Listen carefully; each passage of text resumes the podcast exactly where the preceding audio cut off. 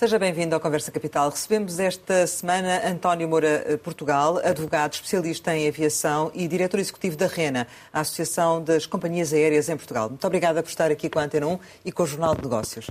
Como sempre acontece, começo por lhe perguntar o que é para si neste momento capital em Portugal. Boa tarde e obrigado pelo convite.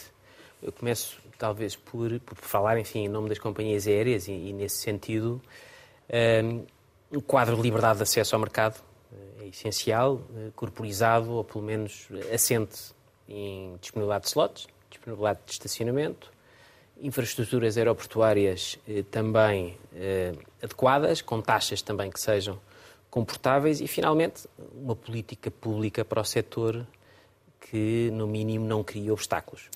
De acordo com os dados que têm sido divulgados eh, por algumas empresas ligadas ao setor da aviação, depois da, da, pandemia, a recuperação das viagens aéreas está a prosseguir a bom ritmo. Creio que ainda não atingiu os valores de 2019, mas eh, também para esse impacto terá contribuído certamente a inflação, a subida dos juros e eh, uma quebra no rendimento disponível das, das famílias. Esta hum, situação económica após pandemia faz com que a recuperação esteja a ser um pouco mais lenta do que era suposto? Sim, embora os números sejam animadores. Hum. Eh, eu, eu, creio que o período que se passou foi um teste, foi um teste à resiliência do setor, eh, foi um teste também à rapidez e à forma como o setor soube responder aos desafios, que naturalmente que houve ali problemas porque as coisas nem sempre andaram de mãos dadas, portanto, a procura reagiu se calhar de forma mais rápida do que aquilo que seriam expectativas e, enfim, no ano passado houve notícias de problemas de congestionamento nos aeroportos, de falta de pessoal para poder dar vazão àquilo que era, que era a procura. Mas, mas, como sempre, o setor tem sabido adaptar e, no caso concreto, o que os números demonstram no caso concreto português é uma recuperação, em princípio, este ano, que nos poderá colocar próximo dos números de 2019, um bocadinho mais rápida em Lisboa e Porto, um bocadinho mais lenta em Faro, mas, mas são números animadores. E o aumento dos combustíveis, como é que isso se repercutiu uh, nas contas das, das empresas? Olha, os combustíveis são sempre um tema que está na agenda das, eh, das companhias aéreas, uh, que o monitorizam, que o, enfim, tentam por todos os meios e mais alguns criar condições para que haja alguma estabilidade num uh, mercado que é por si volátil e ao qual estão muitíssimo expostas. Nesse sentido, enfim, o que tem havido é políticas de tentativa de limitar ou de eh, eh, minorar grandes variações no preço, quer por via de aquisições eh, feitas com alguma antecedência e, portanto, planeadas no tempo, quer por via de associações também e de, compras centralizadas. Mas é um drama e é um problema. E repercute-se e tem vindo a repercutir-se no, no, cliente? Tem vindo a repercutir-se em alguns casos, isso é uma decisão própria de cada companhia aérea. Portanto, como em qualquer atividade, há quem decida absorver o custo, há quem decida repercuti-lo diretamente. Agora, há uma evidência, portanto, combustível mais caro significa maior pressão sobre o operador e, em princípio e em teoria, tarifas também mais caras. Portanto, isso é uma equação da qual não podemos fugir. Agora, se a repercussão é total, se é parcial ou se é absorvida durante um tempo, isso depois é o modelo de negócio de cada companhia que fará com que a decisão seja tomada. Devia haver ajudas do Estado para apoiar essas companhias? Olha, não tanto nesse sentido, eh, não tanto nesse sentido, mas já que me coloca a, eh, a, eh, a, questão dessa maneira, entendo que faça o quadro regulatório que aí vem e, sobretudo, mais numa lógica de, e sem querer entrar aqui, enfim, noutro tema que porventura pode vir mais à frente, mas o tema ambiental surge de mãos dadas com o tema do combustível. Porquê? Porque uma das exigências em termos de eh, que aí vem é precisamente limitação de emissões, utilização de formas de combustível mais sustentável e assim há pouco e é caro.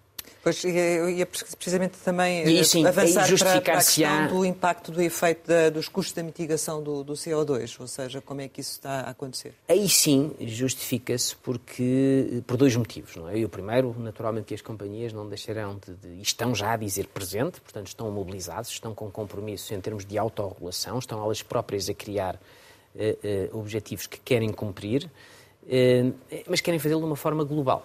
Portanto, eu acho que o grande risco aqui se há regiões que vão, numa indústria global, se há regiões que dão passos mais avançados do que outras e, e, com o que isso pode implicar em termos de perda de competitividade, por exemplo, para as companhias europeias. Portanto, se a Europa tomar a dianteira, como está a tomar nesta luta global, e se começar a impor limites em termos de eh, emissões, em termos de utilização de, de formas de combustível alternativas, naturalmente que faça destinos e faça países que não o exijam, isto pode criar uma pressão em termos de preço. Hum. Sobretudo para as que operam apenas na dimensão europeia. E pode levar a que esses destinos sejam mais, ou que se tornem mais competitivos. Por isso é que nós, na indústria, entendemos que qualquer solução, qualquer medida a este nível, deve ser uma medida global. E, e a perspectiva que o setor quer, ou pelo menos o prisma e a forma como o setor entende que isto deve evoluir, é numa lógica, naturalmente, progressiva, portanto, não queremos metas demasiado ambiciosas e que não possam ser atingidas, por um lado, e, por outro lado, também de uma forma sustentada. E, e os Estados têm, ou vão ter de ajudar aqui com dois tipos de políticas. Falam nos incentivos, mas às vezes, mais até do que os incentivos, é não criar obstáculos adicionais, não criar medidas locais de duvidosa eficácia e que depois pouco ou nada fazem pelo combate a um problema global. Ou seja, cada um dos países depois per si avançar com outro tipo de medidas, é isso? Precisamente. Hum. Caso exemplar da nossa taxa de carbono sobre viagens aéreas. Para mim é um exemplo de escola de como não fazer as coisas.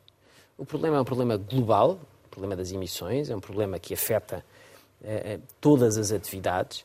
Estar a criar uma taxa em que o produto dessa taxa não eh, eh redunda, não vai um euro sequer para o setor ou para medidas mitigadoras de comportamentos que se queiram evitar na área do ambiente, parece-me que é uma medida ao lado. Então essa taxa deveria acabar se avançarem uma de duas, outras medidas, não é? Uma de duas. E, portanto, o ideal será, repito, que problemas globais não sejam atacados nem tratados com medidas locais. Eh, se se insistir por essas medidas, pelo menos que essas medidas depois revertam ou que tenham um efeito útil e tenham algum, eh, ou que gerem algum tipo de comportamento eficiente sob a forma ou de subsidiação para a aquisição de combustível sustentável ou para a compra ou instalação de, no futuro, de depósitos de combustível na infraestrutura. Enfim, uma miríade de tantas e tantas medidas que podem e devem ser pensadas e o que existe neste momento é uma subsidiação cruzada com esta taxa de políticas e de medidas que nada tem a ver com o setor, que nada tem a ver com mudança de comportamentos eh, e que deveriam, na nossa perspectiva, ser financiadas pelo Orçamento de Estado, como todas as outras medidas que o Estado tem de tomar. Portanto, isto só vem, isto acaba por ser quase uma taxa turística rebatizada como taxa de carbono, mas que de carbono e de ambiental não tem nada, só o nome. E não há perspectiva disso se alterar agora em 24? Esperemos que sim, se não for em 24, em 25, mas, mas a Associação e as companhias aéreas estão a lutar para que isso aconteça e, portanto, esperamos que o bom senso prevaleça, porque quem perde com isto é o país. Porque, face, se nos compararmos a outros países, e são poucos os que têm este tipo de taxas e nenhum ou quase nenhum com este tipo de veste, portanto, com esta compartimentação total entre quem paga e quem recebe, e, portanto, quem paga não tem nenhum tipo e não há aqui nenhum tipo de bilateralidade. Isto quase que desafia a figura, não quero querem entrar em tecnicalidades, mas isto taxa tem muito pouco. E, portanto, ao lado, se um qualquer outro país europeu não tem esta taxa, isto significa, em termos muito puros e muito simplistas, acrescentar mais 2 euros à fatura que o passageiro vai ter de pagar, repito, sem contrapartida nenhuma, nem para o passageiro, nem para a companhia, nem para o destino. Só para esclarecer, essa taxa atualmente vai para o fundamental? Vai para o fundamental e é utilizada num conjunto de atribuições do fundamental. Portanto, isto facilmente se resolve. Basta incluir no leque de atribuições do fundamental e no orçamento do fundamental medidas relacionadas com o setor. A solução é fácil.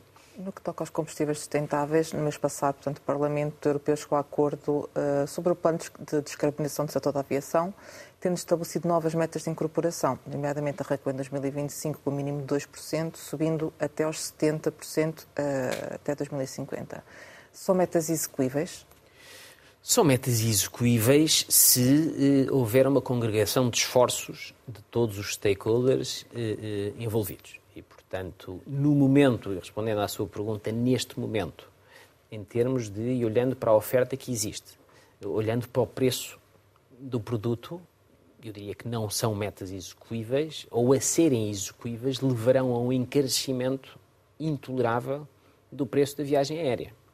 E, e, portanto, isto tem de ser olhado numa ótica, naturalmente, e em termos de políticas públicas, na nossa perspectiva de conciliação entre aquilo que é uma obrigação que todos temos em termos ambientais, mas, por outro lado, também sem perder a conectividade essencial e que todos precisamos e da qual o transporte aéreo faz parte. E, portanto, nós, sobretudo, e agora olhando para Portugal, estando nós onde estamos geograficamente, dependendo, como nós dependemos do transporte aéreo, acho que devemos olhar para isto com alguma preocupação, porque às vezes estas metas ambiciosas para um país que esteja mais preparado, para um país mais bem localizado geograficamente, que tenha infraestruturas ferroviárias, que tenha alternativa, representam uma coisa.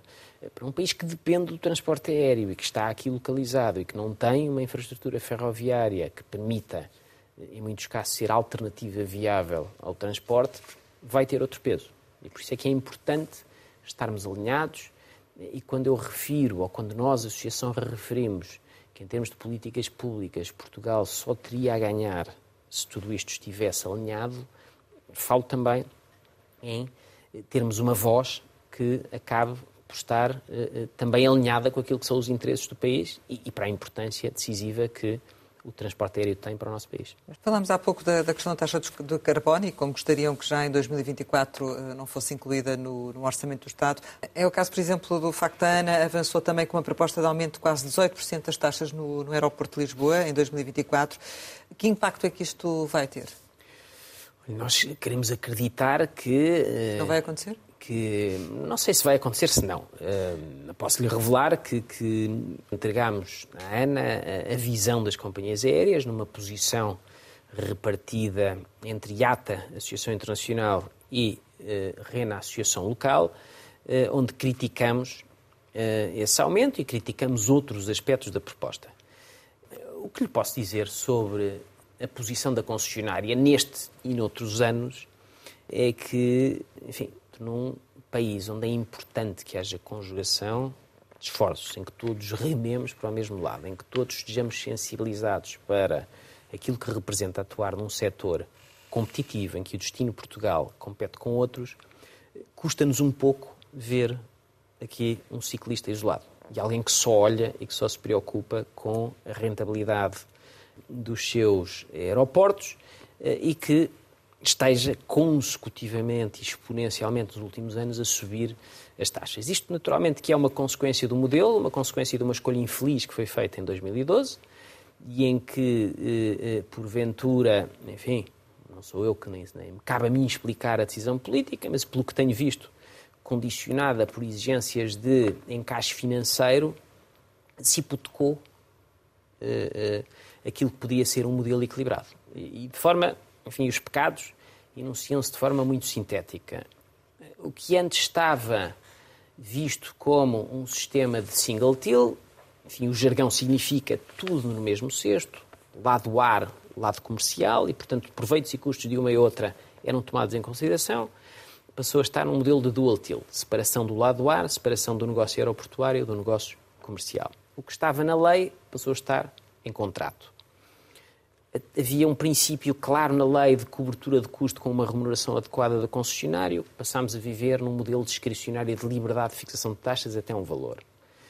Políticas de qualidade, políticas de investimento escrutinadas, vistas pelo regulador, total ausência de níveis de qualidade e investimentos também eh, eh, discricionários por parte do, eh, eh do concessionário. Mas este valor de 18% é um valor eh, que vocês aceitariam este aumento se fosse inferior a 18%?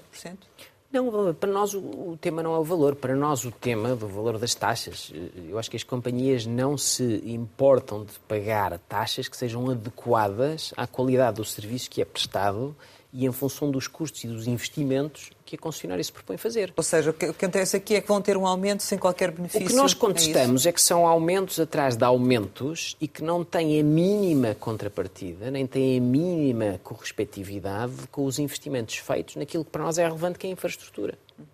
Para as companhias aéreas, a parte comercial não é relevante. Percebemos que a ANA tenha essa preocupação, que isto seja uma fonte de rentabilidade, mas não nos parece que isso seja, essa segregação não nos parece justa, porque também nos consideramos stakeholders e parte do processo. E, portanto, os passageiros que vêm, vêm, não vêm para fazer compras, nem vão fazer. Portanto, e respondendo concretamente Sim. à sua pergunta, se for adequado, enfim, nós não. Agora, os 18% e a subida dos 18% parece-nos que é completamente inadequado e completamente despropositado e que no futuro só vai ter uma consequência que é tornar o destino Portugal muitíssimo menos competitivo porque vão ter que repercutir isso no preço aos clientes. Direto ou indiretamente, sim.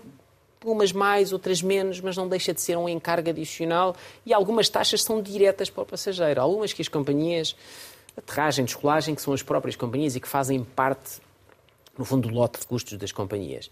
Mas outras são diretamente, a taxa de segurança, a taxa de serviço a passageiros, são taxas que são suportadas diretamente pelo passageiro. Ora, olhando para Lisboa, não é? e todos nós aqui viajamos e utilizamos o aeroporto de Lisboa, não parece que o serviço prestado seja um serviço minimamente adequado, naturalmente, por muitas justificações, mas Portanto, 18% é muito, menos do que isso continuará, continuará a ser muito, porque consideram que não há uh, equivalente em termos de vantagem neste aumento. Idealmente, e se me pergunta, uh, uh, o aumento tem de estar, na nossa perspectiva, o aumento tem de estar relacionado com os custos e com os investimentos realizados na infraestrutura. Aquilo que foi apontado ainda ontem, ontem, ontem, pela Comissão Técnica, aquilo que é uma, ainda bem que o fizeram, porque era algo que nós já estávamos a, enfim, a, a, verbalizar há algum tempo, o que se nota é que a infraestrutura de Lisboa não teve investimento em tudo o que era a parte operacional. Quando foi votado, não vou dizer ao abandono, porque, mas, mas houve ali claramente eh, eh, uma falta de prioridade dentro daquilo que é a política de investimento da concessionária. Portanto, se há um eh, desinvestimento, qual é o incentivo para que suba o valor da contrapartida para utilizar essa infraestrutura? Mas qual é a justificação que é apresentada? A justificação que é apresentada pela ANA é que está a atuar ao abrigo do contrato de concessão, ponto. Eu ia perguntar precisamente quais são as principais dificuldades que, que, os associados da RENA encontram na operação em Portugal. Imagino que essa, essa seja uma das dificuldades. Há outras, para além dessa? Ah, ah, Referiu inicialmente também o estacionamento, os slots. Sim, há uma que é óbvia e, portanto, e essa mais difícil de, de mais difícil de lidar, mas que resulta uh, uh, e que é física, não é? E, portanto, que é da infraestrutura congestionada. Uma infraestrutura que tem muito poucos slots disponíveis, muito poucos lugares de estacionamento disponíveis, eh, a própria pista e a própria eficiência eh, em termos de saídas, de taxiways, etc., não, não, não está explorada nem está eh, vocacionada para ser utilizada na sua plenitude. Há, poucos, há poucas mangas, enfim. Tudo isto, os acessos não são bons, tudo isto está diagnosticado, foi apontado. Na nossa perspectiva, companhia, eh, eh, companhias aéreas, o facto de se estar a discutir um novo aeroporto não invalida que se tenham que fazer os investimentos necessários para que o Humberto Delgado seja uma infraestrutura adequada. Então é bem-vindo o, relatório que a Comissão Independente... Muito bem-vindo, muito bem-vindo. É mais uma voz, é? com certeza, é mais uma voz com que é que de independência. Deste, apontou realmente as, as, deficiências que existem, este relatório? Apontou, apontou realmente as deficiências e, portanto, é bom ver mais uma voz académica e técnica uh, uh, apontar aquilo para nós é o óbvio. Mas quanto às propostas que foram feitas para aliviar portanto, o atual aeroporto, uh, acha que vão ao encontro das necessidades das companhias aéreas? Quais é que deviam ser as prioritárias? Acho que sim, eu acho que tudo o que seja. Eh, as companhias aéreas têm também um, enfim, aqui um, um mantra que é não se imiscuírem em tudo o que sejam aspectos do campo decisório político ou da infraestrutura. Porque quem gera a infraestrutura é a concessionária, ponto. Portanto, as companhias aéreas não têm nem querem ter a veleidade de dizer onde é que as obras existem ou não. Agora, há um ponto que é essencial e que nos parece essencial é que se um conjunto de técnicos aponta um conjunto de necessidades e de obras que poderiam e deveriam ser feitas e que se dá ainda ao trabalho de as quantificar, isto é um elemento que deve ser tido em conta. Isto é um elemento e é um documento importante. E, e creio que compete agora ao Estado português, enquanto contraparte da ANA no contrato de concessão, verificar em que medida é que o contrato dá ou não dá margem para exigir isso. Na nossa perspectiva, deveria dar qualquer concessão e a experiência que as companhias aéreas têm. Mas da sua perspectiva dá efetivamente? Ou não seja, é o Estado que não está a atuar em função do contrato que existe? Não conheço o contrato com detalhe, nem posso, nem estou em condições, porque também não sei eh, eh, que conversações é que tem havido entre o Estado e a ANA nesse sentido. O que lhe posso dizer é que a experiência que as companhias aéreas têm noutras jurisdições, situações semelhantes, com contratos de concessão, é que há sempre um acautelar da posição do concedente no sentido de o concessionário fazer as obras e os investimentos que são necessários. Mas nesta altura as companhias sentem que estão a ser prejudicadas por todas estas circunstâncias que acabou de referir, porque poderiam voar mais para, Portugal. As companhias os passageiros e, e, o turismo em Portugal. Isto não é, e nem eu gostava que isto fosse visto como uma exigência das companhias, isto é uma exigência dos utilizadores do aeroporto também. E nós, enquanto utilizadores do aeroporto, devemos também ter essa, ter essa. Porque não nos vamos esquecer que a decisão que foi tomada foi uma decisão de concessionar um serviço público, uma infraestrutura pública, mas que não deixou de ser uma infraestrutura que é propriedade do Estado, que está concessionada a um privado, e o privado tem de atuar, é um monopólio, portanto, isto dá-lhe uma, necessariamente dá-lhe aqui uma responsabilidade adicional e terá de ser remunerado por isso. Mas não deixa de ser uma infraestrutura pública, não deixa de haver aqui necessidade de prestar um serviço público. Mas tem ouvido companhias a dizer que vão reduzir a sua atividade por via desta circunstância, por exemplo? Tenho ouvido companhias dizer, sobretudo, que gostariam de voar para Lisboa, que gostariam de reforçar a sua operação em Lisboa, mas que não o conseguem porque não há capacidade nem espaço disponível para eles poderem conciliar, porque tudo isto também tem de ser visto como um puzzle, não é? Sobretudo companhias que não fazem apenas um ponto a ponto, tem de haver aqui compatibilidade entre slots. Portanto, um slot que possa estar disponível em Lisboa, depois tem de casar, desculpa a expressão, com um slot que esteja disponível num outro aeroporto onde essa companhia E porquê é que isso não acontece? Por falta, no caso de Lisboa, por falta de disponibilidade, porque está congestionado, porque há uma ocupação acima daquilo que seria desejável, o que tem criado entropias. Portanto, isto é mau para todos. Também é para as companhias, sobretudo, porque, enfim, estão... Não fazem negócio. Uh, uh, não fazem negócio e estão a operar sempre com a corda no pescoço. Qualquer erro, qualquer deslize, qualquer nevoeiro, qualquer falha operacional leva quase que a necessidade de pensar no momento e de uh, reafetar recursos para que tudo isto seja eh, ou possa ter uma certa fluidez. Portanto, está não há tudo espaço... demasiado congestionado. Está tudo demasiado congestionado. Há uma ocupação. Naturalmente que também é bom e vemos como positivo que haja aqui uma preocupação de utilização de infraestruturas adicionais, sendo possível. Portanto, o desvio da aviação executiva para Cascais, a tentativa de usar Beja como para outro tipo de operação, são medidas positivas. Agora, é preciso também criar condições para que elas funcionem no papel e na prática. Essa medida, portanto, de, de, de, remover totalmente os voos não comerciais e redirecioná-los para Cascais ou para Veja, iria reduzir em quanto o tráfego na, na Portela? Tem esses, esses dados? Não tenho esses dados e, e, portanto, qualquer número que lhe pudesse dar seria sempre, ou correria ser o risco, o risco de não ser eh, rigoroso. O que lhe posso dizer é que qualquer ajuda, qualquer desvio, por muito pouco por muito pouco substancial que seja, ajudará a criar. E pelo menos, mesmo que não consigamos que venham companhias que querem vir para Portugal e ter os slots, mas pelo menos permitirá dar folga àqueles que cá estão poderem planear ou replanear a sua operação eh, em função desse, desse espaço adicional que se cria. Mas, no fundo, o binómio aqui faz entre carga, operação de transporte aéreo, charter e aviação executiva quatro grandes grupos de utilizadores são estes.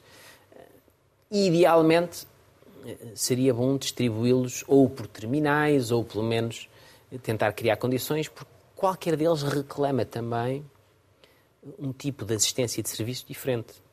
Um aeroporto vocacionado para um, uma companhia full service, tenha ou não tenha hub, é diferente de um aeroporto vocacionado para aviação executiva, como é diferente de um aeroporto vocacionado para carga, em termos de terminal, em termos de acessos, em termos de serviços, são coisas diferentes. Eh, e nós, neste momento, enfim, temos essa limitação, porque temos um Humberto Delgado a arrebentar pelas costuras que tem de dar para acomodar tudo isto. Eh, eh, uma das propostas também passa pela construção do novo terminal. As propostas da Comissão Técnica Independente, que segundo os cálculos deles, custaria pelo menos 244 milhões mas seria mais direcionado para as low cost. É algo que veem com bons olhos? Naturalmente, eu não posso tomar posição, nem posso responder diretamente a minha condição de estar aqui em, em, em, representação de várias companhias. O que lhe posso dizer são duas coisas. Primeiro, nada pode ser feito por decreto, ou seja, não há possibilidade, nem há instrumentos legais para dizer a companhia A e a B vai para ali, a companhia C e a D vão para ali. E o segundo, é preciso que haja também repito, a mesma. Portanto, quem cria ou quem faça e do lado da oferta é preciso criar condições para que isso seja atrativo. E não tenha dúvidas que se houver da parte da, do gestor da infraestrutura aeroportuária eh, eh, a criação de uma infraestrutura que seja eficiente, que seja apetecível, que possa ter, porventura, componente de preço mais atrativa, as companhias vão, porque as companhias aéreas atuam num setor extremamente competitivo, com margens baixas e, portanto, são muito sensíveis, umas mais do que outras, a preço e condições. E, portanto, se umas privilegiam serviço, outras possivelmente privilegiaram preço, eu acho que a arte está aqui em criar infraestruturas que possam ir ao encontro daquilo que é a procura. A promoção da utilização de aviões maiores, eh, no sentido de transportar mais passageiros em menos, em menos voos, eh, também são outras das recomendações da Comissão Técnica Independente e, para tal, até propõe a redefinição das regras de atribuição de, das slots aeroportuárias, no sentido de, portanto, dar preferencial, o preço ser mais baixo a quem tem aviões de maiores dimensões. Isto iria realmente mudar alguma coisa? Como é que avaliam a atual política de atribuição Não, de slots? Da parte do relatório, sem querer entrar aqui numa valoração propriamente das medidas, há medidas que são execuíveis, enfim, que são pensadas e que estão quantificadas, há outras que entram na categoria do wishful thinking. Eh, é uma equação muito mais complexa. Acho que todos nós gostaríamos que as aeronaves que visitam Portugal pudessem ter capacidade máxima face àquilo que são as condições da Portela. Mas nós depois temos de ver que a aviação não funciona só num sentido, não é? E, portanto, as aeronaves que vêm do ponto A para o ponto B têm de ser compatíveis, primeiro, com as necessidades da frota, segundo, também, com uma operação que é feita, no mínimo, entre dois, eh, entre dois destinos. E, portanto, nesse aspecto, parece-nos que eh, eh, é uma equação mais complexa. Naturalmente que as companhias tendem a adequar depois a sua frota em função dos aeroportos onde operam e a fazer essa gestão, mas eu acho que o fazem, dada a pressão do mercado, falam da forma mais eficiente que conseguem. Eh, segunda nota, em relação aos, aos slots e às regras de atribuição de slots, também é uma equação difícil, eh, eh, porque as regras de slots são regras baseadas em direitos, num caso, em direitos históricos e na necessidade das companhias aéreas que os têm os utilizarem. Isso já existe. Ou seja, já existe uma entidade independente, uma comissão de coordenação de slots, que funciona sob a égide da ANA e que se certifica de que os slots atribuídos são efetivamente utilizados e de que há cumprimento por parte dos operadores. Portanto, aí eu vejo que, enfim, fica bem dizer isso, naturalmente, que é uma preocupação, mas parece-me que há pouco a fazer nesse, nesse campo, sobretudo quando comparado com as outras medidas ao nível dos benefícios de infraestrutura. Então, e em relação às nove opções que existem em cima da mesa para a localização do novo aeroporto, qual é que acham que faria mais sentido? A posição das companhias aéreas e que se tem mantido e que julgo que se manterá e que tem sido vocalizada não só pela associação como por alguns associados é de não tomar posição sobre a localização. Porquê? Porque entendemos que é uma decisão política e porque entendemos que envolve um conjunto de variáveis que não nos cabe a nós, companhias aéreas, nem estamos em condições de opinar sobre elas. Uma vez tomada a decisão eh, em relação à localização, entramos num segundo eh, nível de discussão sobre a infraestrutura em si, sobre o que é que a infraestrutura deve ter, que preocupações é que deve, e aí sim gostaríamos de ser envolvidos, gostaríamos de fazer parte do processo decisório, de ser consultados para emitir a nossa opinião.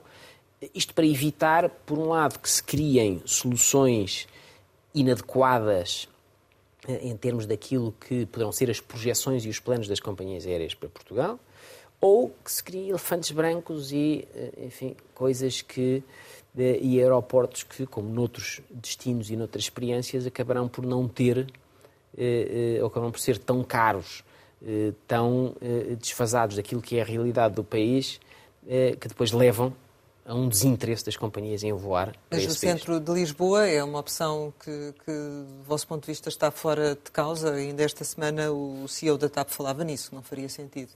E nós revemos nas, nas declarações que, que o Dr. Luís Rodrigues fez. Eu acho que, em termos ambientais, em termos de ruído, não é desejável eh, ter uma infraestrutura no centro da cidade, nem as companhias gostam de, eh, eh, de, estar a voar com esse crivo não é? de insegurança, porque, no fundo, acaba por pôr e por ser mais difícil fazê-lo a todos os níveis. Se a isso somarmos a localização, o facto de não haver capacidade de crescimento, com estas duas eh, com estes dois ingredientes, eh, eu acho que temos e olhamos para o Humberto Delgado como uma solução a prazo. Mas quais são as projeções que as companhias aéreas que representa têm para Portugal? Face este cenário. Face este cenário, e, e portanto quero acreditar, revertendo esta subida exponencial das taxas, o outlook é positivo, porque Portugal, como destino, consolidou-se. É um destino maduro, é um destino em que há uma procura cada vez maior de turistas estrangeiros eh, e, havendo procura por parte do turista, as companhias respondem. E, portanto, e o mix que encontra hoje em Portugal é, é um mix que não encontra em todo o lado. O que é que vê? Vê uma companhia nacional, histórica, eh, vê companhias full service que estão connosco ininterruptamente há 65 anos, uma Lufthansa, uma Air France, uma British, uma KPLM, entre outras, uma Ibéria, e depois vê também companhias mais vocacionadas para o ponto a ponto que têm cá diversas bases. Portanto, eu acho que isto é um sucesso para o passageiro português. A conectividade e a oferta que existe neste momento é boa, muitos destinos, boas frequências e, e, e portanto... Até quando? Até quando, volto ao meu ponto inicial, eh, se o quadro for este, portanto, e se houver disponibilidade de slots, se houver uh, uh, infraestruturas eficientes com taxas moderadas Mas e se houver uma política já, pública, isso para mim é, para nós é o ponto fundamental. E a CTP tem verbalizado isso muito bem, de uma forma cuidada, de uma forma profunda, com exemplos concretos, com, com, com, com detalhe e também com algum sentido de humor que é, que é importante, mas, mas o tempo urge. O tempo urge e se não houver essa capacidade, o que é importante que as pessoas percebam é que eh, as companhias aéreas hoje são geridas com uma enorme pressão em termos de resultados. E, portanto, se não houver possibilidade de voar ou se o destino se torna menos competitivo, há seguramente um outro onde as companhias vão afetar as aeronaves. E isso vê-se, por exemplo, na sazonalidade de faro. Em que há companhias que voam no verão, mas que no inverno voam para outros destinos. Porquê? Porque não há procura. E é preferível, então, colocar essas aeronaves no centro da Europa e procurar um destino de neve ou procurar um destino do Intersun do que estar ali com uma operação que só é rentável num verão IATA e que não é rentável no inverno. Este tipo de equação, portanto, não dar por garantido ou garantidos os que cá estão e fazer tudo de forma conjugada, procurando que o nosso destino continue a ser um destino visitado. Independentemente de não, não se querer pronunciar sobre a privatização da TAP, que compreendo, uma vez que está aqui uh, em representação da, da RENA e, portanto, em várias companhias, o que lhe pergunto é, um, é acontecendo isso, e, e, que vai acontecer, uh, e que, sendo previsível, de acordo com aquilo que já foi manifestado também pelo, pelo Governo, que a escolha recaia sobre um grande player ou uma empresa eh, com robustez no mercado, eh, que impacto é que isso vai ter eh, no setor? Eu acho que é importante, é importante termos uma TAP. O setor da aviação em Portugal precisa de uma TAP e precisa de uma TAP na plenitude da sua forma, para utilizar aqui esta metáfora futebolística. Ainda não são conhecidas as condições da privatização, já foi verbalizado o desejo de ter um player uh, uh, do setor. O que lhe posso dizer aqui, sem entrar em particularidades, e naturalmente, e ainda bem que teve esse, esse, esse, cuidado, portanto, para não, para não se entender que estou a fugir à questão, mas olhando, por exemplo, eh, para aquilo que está a ser feito lá fora, o que vemos é que o movimento tem sido um movimento de consolidação dos três grandes grupos. E vemos isso com a ITA, vemos isso com a SAS, vemos isso com a Europa, e agora a TAP será no fundo, a companhia que se, que se segue. Havendo disponibilidade desses grandes grupos para poder adquirir, e, portanto, no pressuposto de que já não têm nenhum tipo de limitação em termos de auxílios de Estado e, portanto, que têm o clearance, que têm a possibilidade de o fazer, qualquer deles, julgo eu, que já verbalizou o interesse ou que haverá aqui pelo menos uma adequação da TAP em termos de dimensão, em termos de rotas, em termos de modelo, naquilo que pode ser uma perspectiva de expansão. Portanto, a acreditar que a conjuntura o permite. Eh, eh, eu diria que, como português, ficaria satisfeito se fosse esse o caminho, porque é muito difícil hoje em dia, num setor onde esta consolidação se verificou, é muito difícil eh, sobreviver sem dimensão, sobreviver sem capacidade de poder reagir as inúmeras, à volatilidade do mercado, a situações como um Covid, a situações conjunturais, enfim, como o vulcão que tivemos na Islândia há pouco tempo. Quanto mais pequena for a companhia, quanto menos capital tiver, quanto menos possibilidades tiver de reagir a este tipo de eventos, pior. E, portanto, a concorrência hoje está a ser feita em grandes grupos, companhias norte-americanas, companhias europeias, companhias do Médio Oriente. Mas a TAP, no sentido que está a explicar, acaba por ser uma companhia vulnerável também a esses movimentos de consolidação?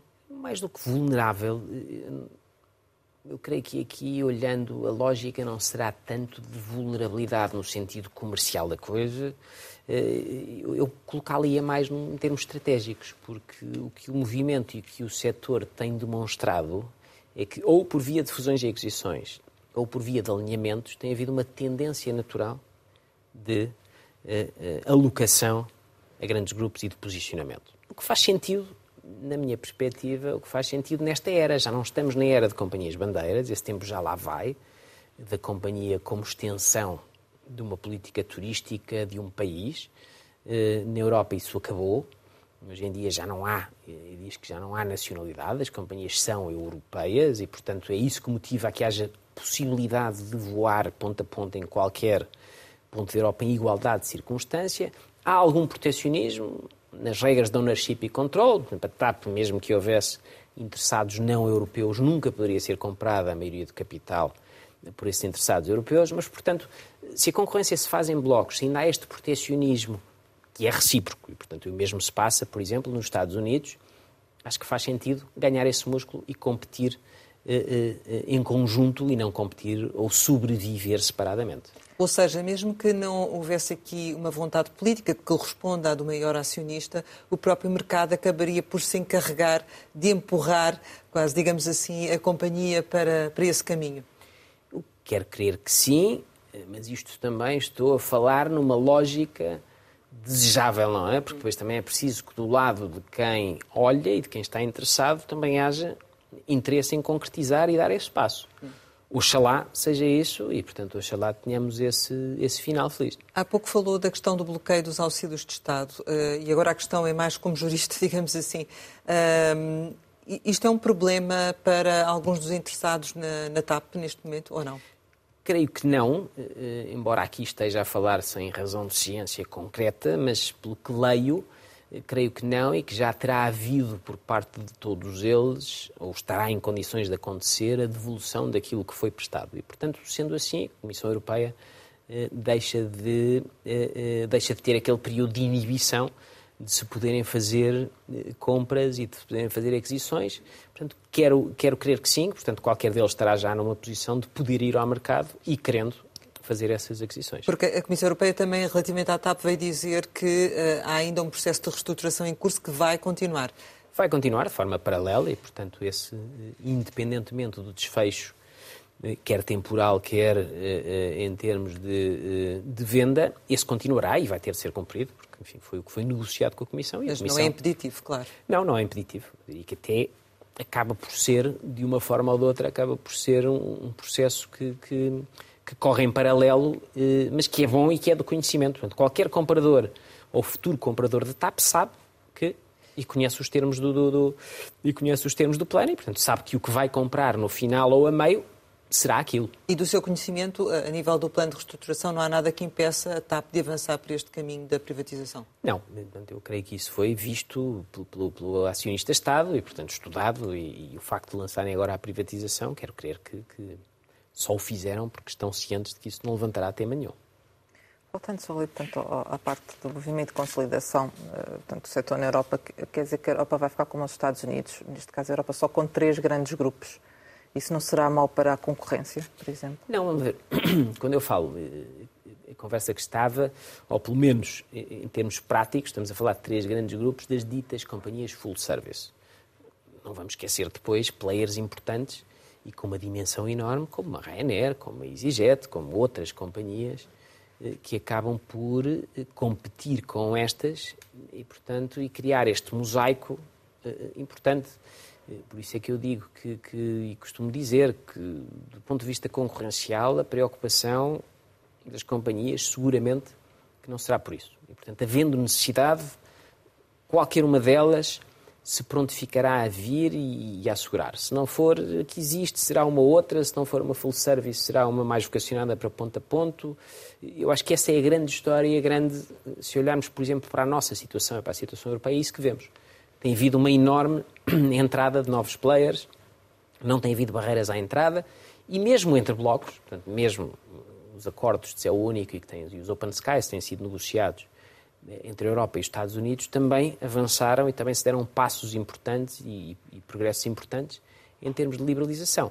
Portanto, o setor tem dado, julgo que aqui o, o setor tem sido, como noutras áreas, pioneiro na forma como soube eliminar barreiras, na forma como soube colaborar, na forma como soube criar sinergias, porque sentiu que se não fosse assim, enfim, já tinha demasiadas barreiras eh, inerentes e naturais e, e poderia ser mau para todos. Chegamos ao final e, como habitualmente, lançamos algumas palavras para uma resposta rápida. A primeira é António Portugal. António Portugal, enfim, é um prático, um advogado que, que, dividido entre a advocacia e a academia e que depois acabou por descobrir a aviação com paixão eh, tardia eh, e que hoje em dia, enfim, podendo tocar os três instrumentos, é uma pessoa feliz e realizada. 4043C? Foi, foi enfim, a minha carteira, para utilizar aqui um, um acrónimo jornalístico, enfim, foi a cédula que conquistei na altura, com, depois de um estágio exigente uh, e que me deu muita satisfação conseguir. Luís Rodrigues?